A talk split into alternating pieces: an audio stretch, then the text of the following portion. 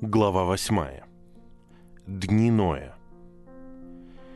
Первые шесть глав Бытия содержат рассказ о днях Ноя, описание, представляющее для нас наиважнейший интерес. Наш Господь провозгласил, что такая же эпоха обмерщенности наконец истощит терпение Бога к нынешним обитателям на земле и вынудит его прийти в огне и колесница его, как вихрь чтобы излить гнев свой с яростью и негодование свое с пылающим огнем, чтобы с огнем и мечом своим произвести суд над всякой плотью. Книга пророка Исаия, глава 66, стихи 15 и 16. Поэтому наша очевидная задача состоит в том, чтобы рассмотреть развитие зла и растления среди допотопных жителей в той степени, в какой Бог пожелал показать это нам. Ознакомиться не только с сеянием, но и с поливом, ростом, созреванием этого отвратительного урожая, который в конечном итоге был пожат серпом всемогущего, явленным с небес. Узнать различные, успешно проявившиеся стимулы зла и разглядеть особое влияние каждого из них на быстро разлагающиеся массы населения. Проделав это, мы вооружим себя против ошибок и искушений, которые каждый день умножаются вокруг нас, и сможем различить угрожающие знаки нашего собственного времени. Первой отличительной чертой тех дней зла и опасности является быстрый прирост населения. Бытие 6.1. Обстоятельство, которое само по себе не просто распространяло, но и усиливало грех. Каждый вид зла, который существует в малонаселенных землях, будет и там, где люди умножились. Но есть и бесчисленные пороки, присущие только густонаселенным районам. И если людей много, они поддерживают друг друга в бунте, и у них наблюдается склонность быть более смелыми и непокорными Богу. В наше время твердыни рационализма и атеизма – всегда находятся в больших городах. В то время как семейства Земли увеличивались количественно, они в то же время быстро развивались в цивилизации и знании. Каин научил их селиться в общинах и строить города. Бытие 4.17. А сыновья Ламеха, за которыми, несомненно, последовали другие, изобрели механику и искусство – и придумали незаконные методы, чтобы уйти от труда, появившегося в результате проклятия. Бытие, глава 4, стихи с 20 по 22. И в том веке, когда люди, вместо того, чтобы умирать в 70 или 80 лет, жили почти тысячу лет, они накапливали огромные знания, опыт и навыки, и тем самым развивали науку, искусство, а также изобретали и производили все предметы роскошной цивилизации со скоростью, практически немыслимой для нас. Примечание. Эта мысль о жизни до потопа была подтверждена информацией, полученной из нижних слоев Месопотамии. Я заменил выражение слов Пембера «17 век» выражением «27». Конец примечания. Один записанный образец допотопного производства был построен потомком Сифа, и при этом он равнялся по размеру Великому Востоку, кораблю, который несколько лет назад поразил всех нас. Несомненно, многие великие достижения, совершенные ранними потомками Ноя, скорее всего вышли из воспоминаний о древнем величии, из фрагментов знания, передававшегося праотцами – которые часть своего существования провели в прежнем веке человеческой славы и развращенности. Сюда могла относиться смелая идея о покрытой облаками башне, великолепно и роскошно украшенные строения Вавилона и Ниневии и замечательная структура первых пирамид. Все это, очевидно, включало точное знание астрономии, которое могло по уровню сравниться по крайней мере, с хваленными достижениями современной науки. Необходимо помнить, что все эти великие дела происходили во время жизни Сима и, возможно, его братьев. Мы также не должны забывать о последних открытиях, связанных с доисторической цивилизацией Аркадии. Низкорослых людях с раскосыми глазами, жившими в древней Вавилонии, о чьем существовании мы не знали 50 лет назад. Их язык вымирал и стал диалектом ученых, как латынь средних веков, в 27 веке до Христа. Но их интеллектуальная сила была настолько велика, что знаменитая библиотека Агада, основанная Саргоном I, 2650 год до Рождества Христова, была наполнена книгами, которые были или переведены с аккадских оригиналов, или основаны на аккадских текстах и наполнены техническими словами, принадлежавшими к старому языку. Каталог астрономического отдела, дошедший до нас, содержит указания для читателей написать номер скрижали или книги, которая была ему нужна, и отдать его библиотекарю. Сейс говорит, система, принятая библиотекарями Саргона, скорее всего была результатом опыта предыдущих поколений. Можно ли найти более сильное подтверждение развития литературы и образования и существования значительного количества читающих людей в таком отдаленном прошлом? Согласно Берозу, в Вавилонии существовал допотопный город книг, а Ксизустр, халдейский Ной, закопал свои книги в Сиппаре до потопа и раскопал их после выхода из ковчега. Но помимо этих преданий, у нас есть доказательства того, что в древние времена были широко известные библиотеки в Орехе, Уре, Куте и Ларсе, к которым присоединялись обсерватории и университеты. Смотрите книгу Сайса «Вавилонская литература». Если мы серьезно отнесемся к этим рассуждениям, мы будем вынуждены признать, что допотопные жители могли достичь совершенства в цивилизации и высокой культуре, практически так и не восстановленной, и не уступавшей той, которой мы гордимся в наше время. Поскольку потомки Каина больше не упоминаются как отдельное племя, и поскольку из потомков Сифа, которые также увеличились количественно, один человек был перенесен к Богу от грядущего зла, и только восемь были спасены, пройдя через это зло, ясно, что оба семейства в конечном итоге слились и перемешались. Возможно, обольстившись интеллектуальными поисками, веселым обществом и легкой жизнью злых, потомки Сифа начали находить удовольствие в их компании, их роскоши и их многих умелых и искусных изобретениях, а затем впряглись в разнородное ермо с неверующими, и тем самым, будучи увлечены в водоворот греха, исчезли как отдельный народ.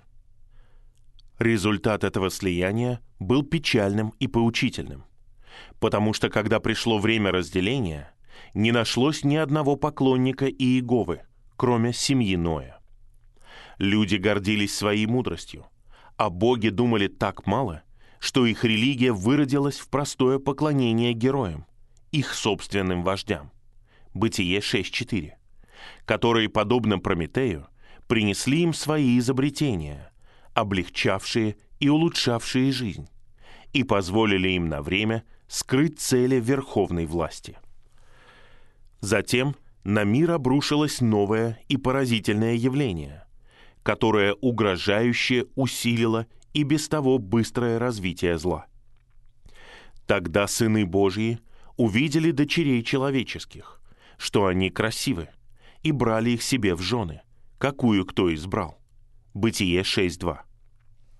Эти слова часто толкуют просто как описание браков между потомками Каина и Сифа. Но тщательное исследование этого отрывка – раскрывает более глубокое значение. Когда люди, как мы читаем, начали умножаться на земле и родились у них дочери, тогда сыны Божьи увидели дочерей человеческих.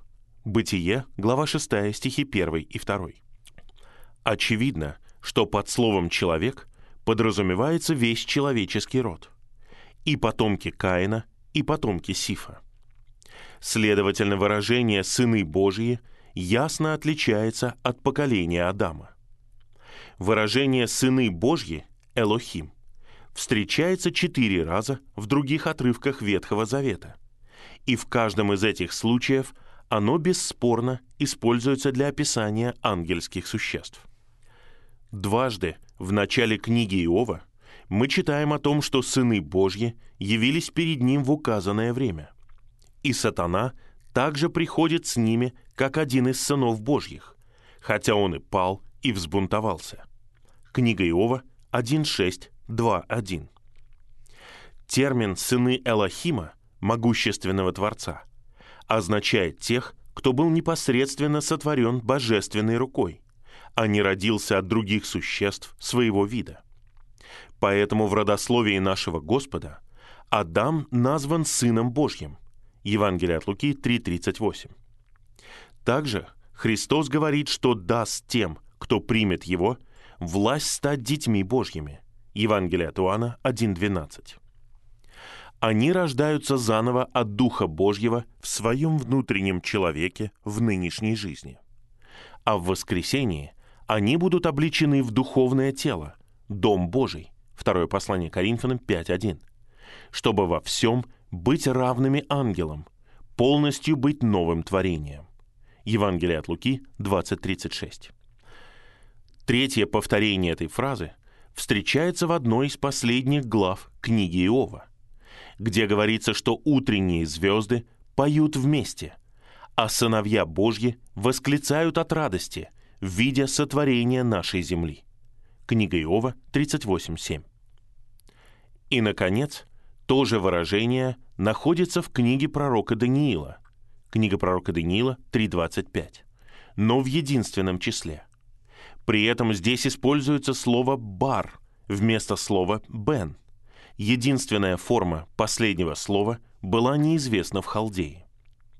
Навуходоносор восклицает, что он видит четырех людей, ходящих посреди огня, и что вид четвертого подобен Сыну Божьему, что ясно указывает на сверхъестественное или ангельское существо, отличающееся по виду от остальных. Примечание. В языке оригинала здесь нет определенного артикля. Конец примечания. Поэтому похоже, что в Ветхом Завете термин «сыны Божьи» указывает только на ангелов. Примечание. Это взгляд, которого придерживались Иосиф Флавий, Фил Иудейский и авторы книги Эноха и Завета 12 патриархов. Это был взгляд, который был распространен среди образованных иудеев в ранние века христианской веры. Что касается Септуагинты, все рукописи переводят еврейское выражение «сыны Божьи» как «ангелы Божьи» в книге Иова 1.6 и 2.1 и как «мои ангелы» в книге Иова 38.7. Отрывках, в которых нет догматической причины изменять текст – в Бытии 6 главе стихах 2 и 4 Кодекс Александринус и три более поздние рукописи используют те же выражения, а в других написано «сыны Божьи». Однако Августин признает, что в его время в большинстве рукописей говорилось «ангелы Божьи» и в последнем отрывке также. О граде Божьем 15.23. Следовательно, возможно, что так было написано в оригинале – и толкование, связанное с этим, было взято большинством ранних христианских авторов. Те, кто интересуется этой темой в большем объеме, могут изучить недавний и полный трактат преподобного Джона Флеминга под названием «Падшие ангелы и герои мифологии». Конец примечания. Есть несколько отрывков, которые приводят в качестве доказательства того, что это относится к людям – но исследование показывает, что они сюда не относятся. Слова оригинала в каждом случае другие, а иногда они указывают на сыновей Иеговы. Последнее выражение, как мы уже увидели, это другое выражение. И, скорее всего, вдохновленный историк использовал его в этом стихе, как мы думаем. поскольку он хотел отличить благочестивых потомков Сифа от потомков Каина. Оно описывает всех святых на земле, но здесь оно относится только к потомкам Сифа и упоминается сразу после того, как отмечается, что от рождения Эноса у них появилась привычка призывать имя Иеговы. Похоже, что сыны Божьи — это ангельские существа, и таинственное утверждение о них в шестой главе Бытия скорее всего указывает на второе и более глубокое отступничество со стороны некоторых высших на высоте. Но эти самые смелые бунтари не находятся среди духов тьмы, которые сейчас населяют воздух. Они уже не удерживают своего положения как начальство и власти мира или даже своей свободы. Они, скорее всего, являются теми заключенными преступниками, которых, как говорит Петр, после того, как они согрешили, Бог не пощадил, но, не свергнув их в Тартар, предал их в пещеры мрака, чтобы быть им под стражей для суда. Примечание. Второе послание Петра 2.4. Скорее всего, Тартар это место заключения более ужасное, чем ад. Он не может быть озером, горящим огнем и серой, пламя которого будет зажжено специально для зверя и лжепророка, которые будут первыми брошены в него. Сравните книгу пророка Исаии 30.33 и Откровение 19.20. В греческой мифологии Тартар – это темная область печали, находившаяся настолько же ниже ада, как земля ниже небес. Описание, которое довольно точно соответствует пещере мрака у Петра. Примечателен также тот факт, что его считали тюрьмой Кроноса и взбунтовавшихся титанов. Конец примечания. Иуда также говорит об их нынешнем состоянии, используя те же термины. Послание Иуды, стих 6 и контекст каждого отрывка достаточно ясно указывает на их грех. Они избрали покинуть свой собственный мир и, разорвав Божьи ограничения, прийти в другой мир и пойти за иной плотью. Поэтому он немедленно бросил их в самую глубокую яму в качестве мгновенного наказания за их нечестивое преступление и навеки лишил их способности производить дальнейшую путаницу. Стих, который следует за описанием греха ангелов, это отступление наивысшей важности. Бытие 6.3. Картина на мгновение переносится от угрожающего усиления зла на земле к небесам небес. Там на престоле восседает невидимый Бог, и, глядя вниз на бунт и грех под его ногами, выносит приговор бесчувственному миру. Конец должен наступить его дух не вечно будет бороться с людьми. Буквально. Он видит, что ими бесповоротно овладели желания плоти, но у них будет отсрочка на 120 лет. Затем история возобновляется и показывает краткий намек на причину, которая привела к бракам между сыновьями Божьими и дочерями человеческими как до, так и после потопа. Бытие 6.4. Наши переводчики опять пропустили определенный артикль перед словом «нефилимы». И этот стих должен звучать так. «В то время были на земле нефилимы, то есть падшие, особенно же с того времени, как сыны Божьи стали входить к дочерям человеческим». Из-за неправильного понимания септуагинты, которое мы сейчас объясним, английский перевод переводит слово «нефилимы» как «гиганты» или «исполины» но форма греческого слова указывает на отглагольное прилагательное или существительное пассивного или нейтрального значения, произведенное от слова «нафал», то есть «падать». Следовательно, оно должно означать «падших», то есть, возможно, «падших ангелов».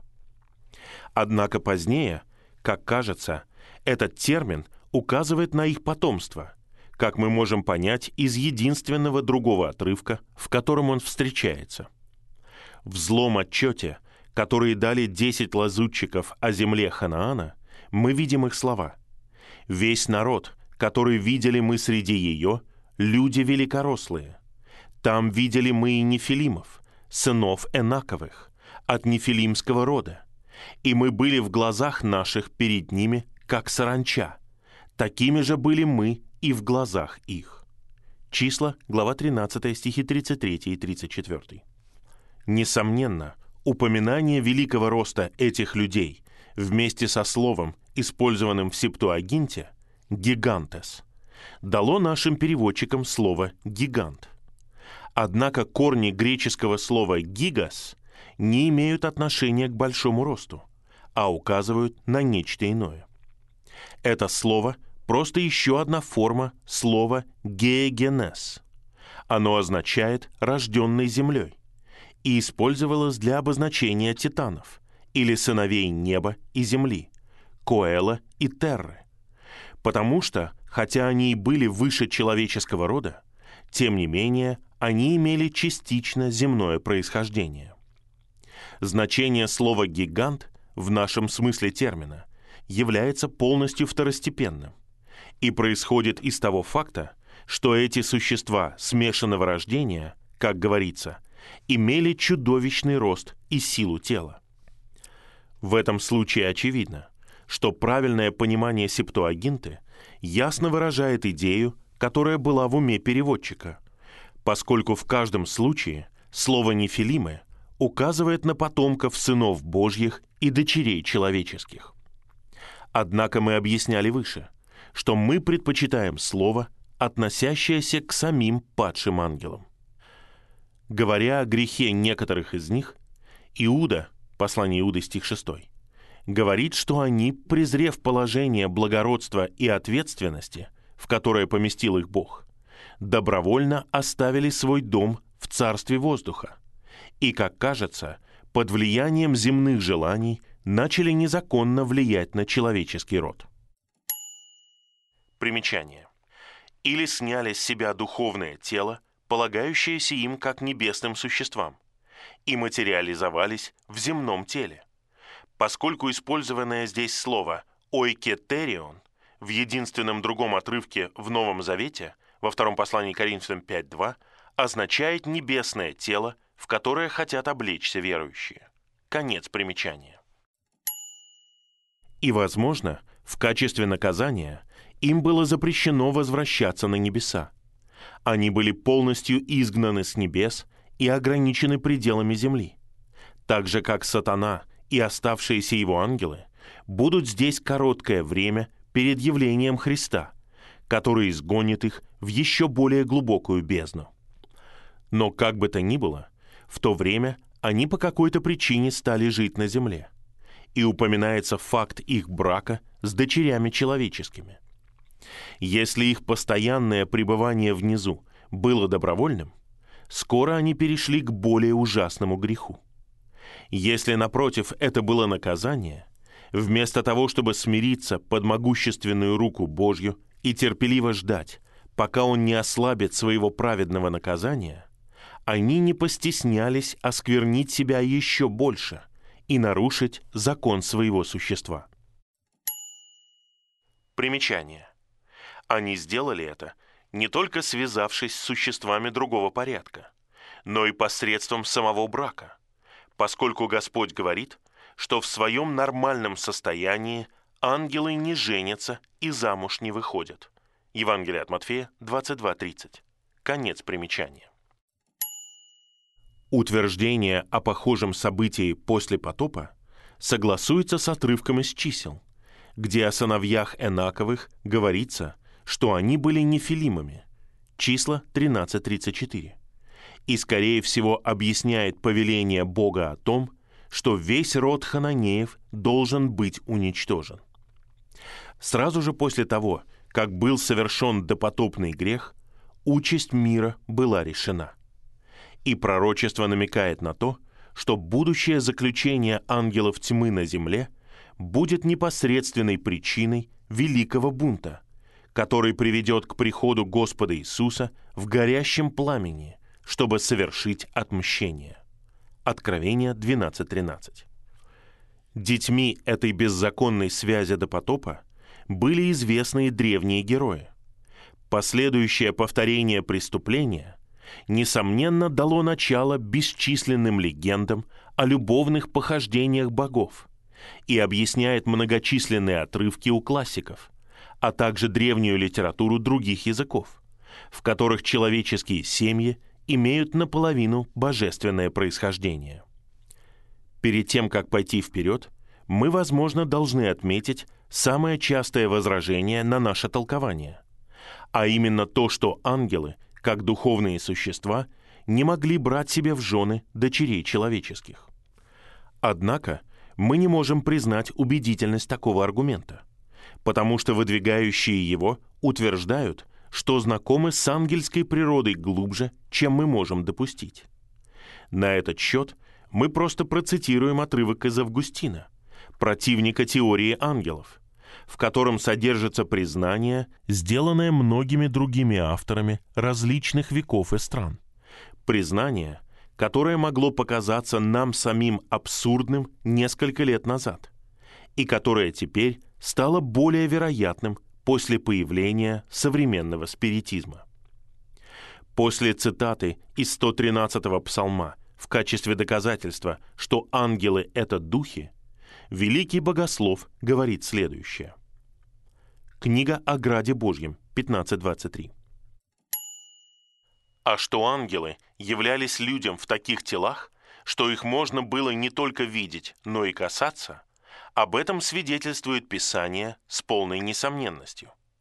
Существует весьма распространенная молва, и многие утверждают, что испытали сами или слышали от тех, которые испытали и в правдивости которых нельзя сомневаться, что сильваны и фавны, которых в просторечии называют инкубами, часто являются сладострастником и стремятся вступить и вступают с ними в связь.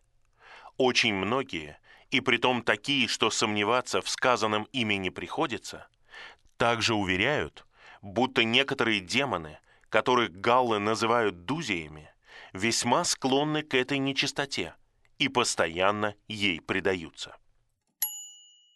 Примечание. Для подтверждения этой идеи у нас есть немалое свидетельство того факта, что имя бесов – это одно из кельтских слов – которые вошли в наш язык. Отсюда происходит английское слово «deuce», то есть «черт», «дьявол», которое используется в восклицательных предложениях или вставленных замечаниях. Конец примечания. Это Августин. И возможно, что Павел в некоторой степени думал об этом, когда повелевал женщине поклоняться с покрытой головой ради ангелов. Первое послание Коринфянам 11.10. Основания утвержденного порядка были разрушены из-за вмешательства падших ангелов. Весь мир стал растленным, и его нравственные устои перевернулись. Люди больше не признавали Бога как того, кому в первую очередь должно принадлежать все послушание и поклонение, и чье равное отношение ко всем людям, как их Творца, обязательно требует от каждого любви к своему ближнему, такой же большой какую он имеет к себе. Но они считали, то, что приятно каждому человеку, также правильно для него.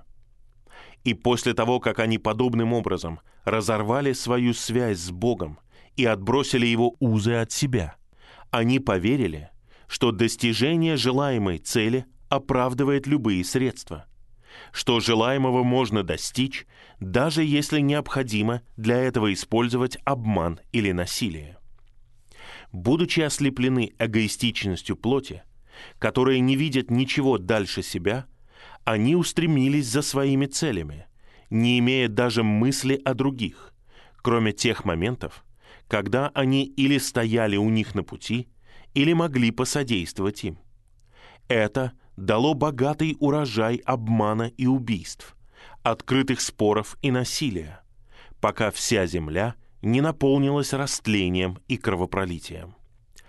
И кажется, что все это существовало бок о бок с роскошью, утонченной культурой и любовью к искусству и музыке.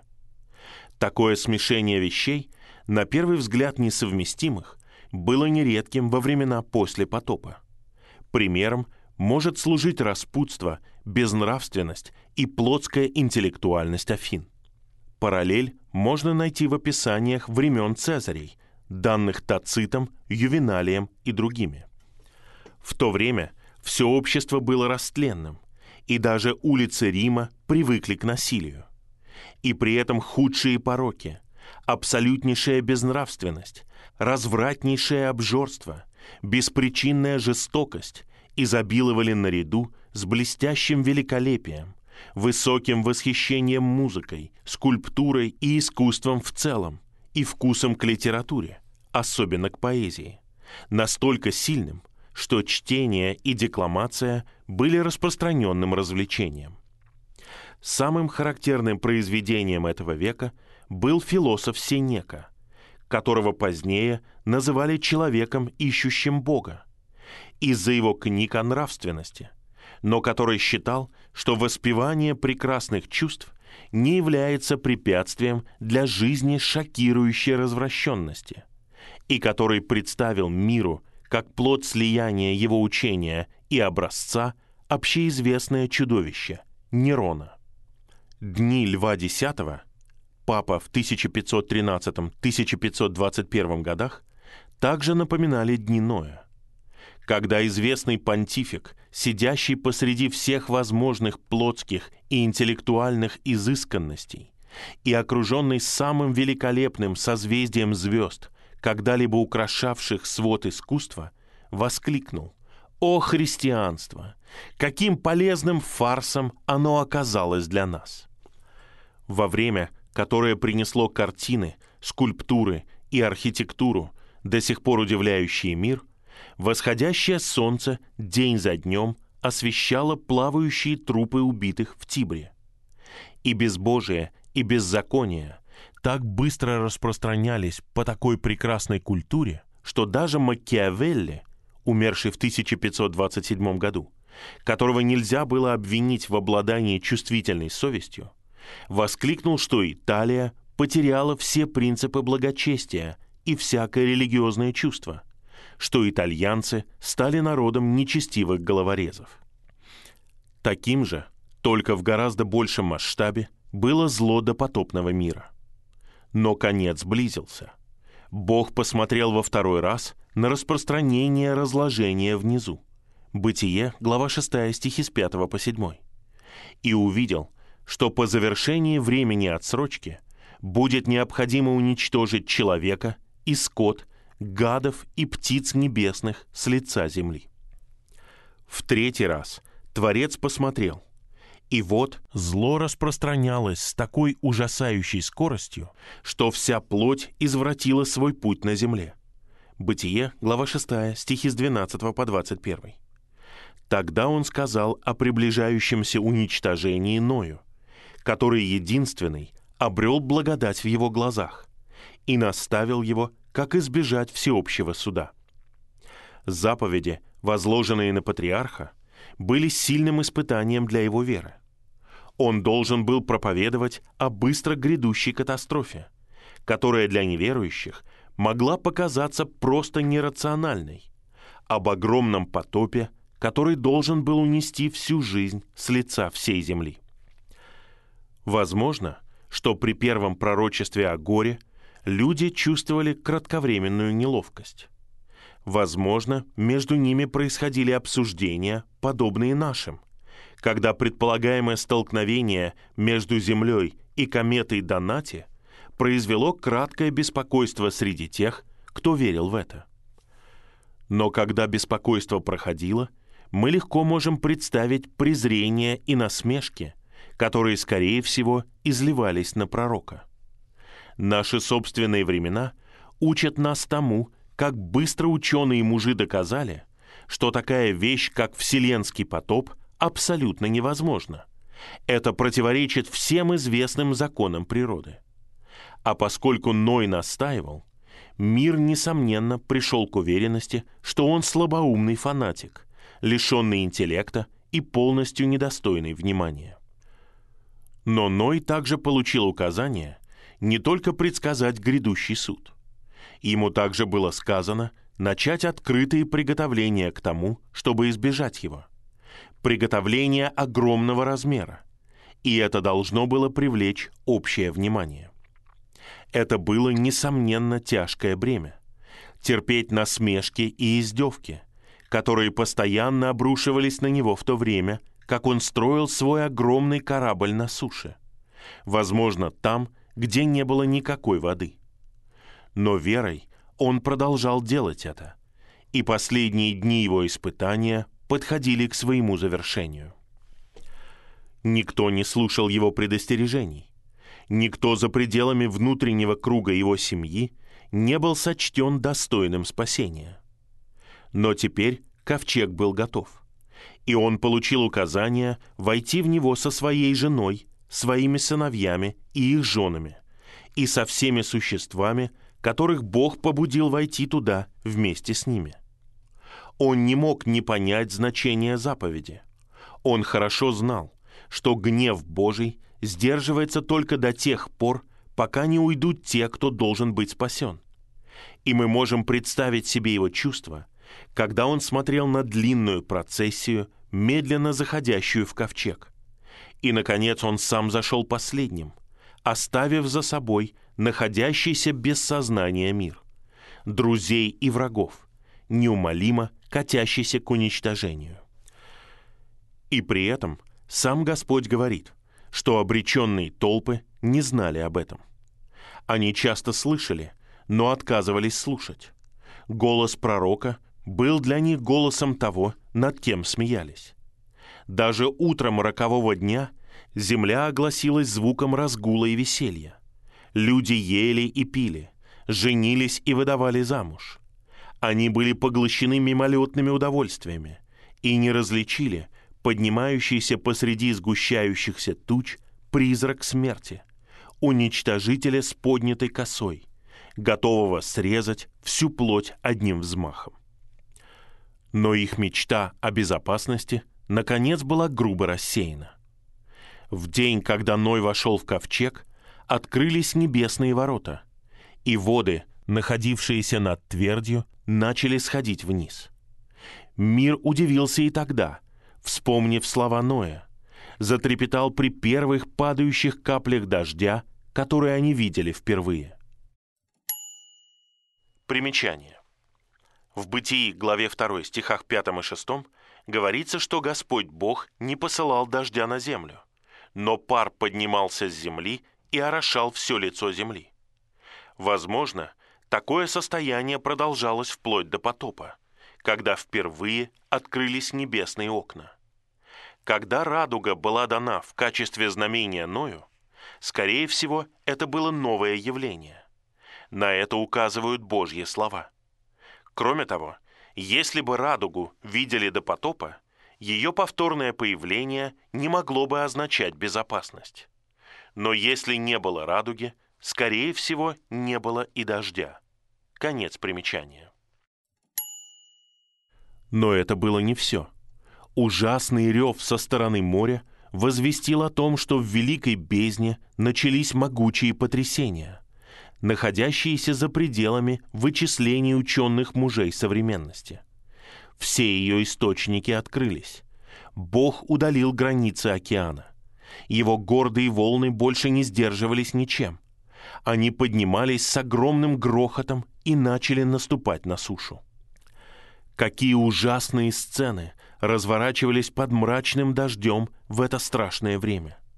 Какие испуганные группы людей, какие встревоженные лица, какие вопли ужаса, какие обмороки из-за страха.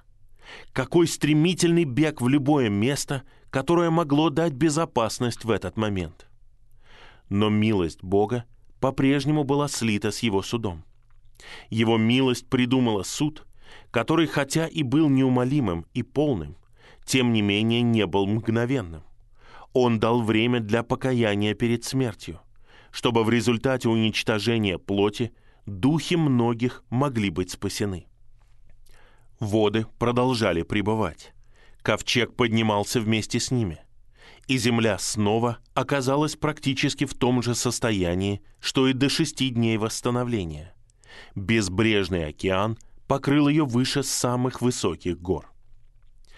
Печальным оказалось доказательство того, что если человека не ограничивать, предоставить его самому себе, он не только не сможет восстановить свою невинность, но безумно устремится вниз по пути плотского и нечестивого своеволия, пока не окажется в бездне гибели. Испытание свободой провалилось. Второй век закончился.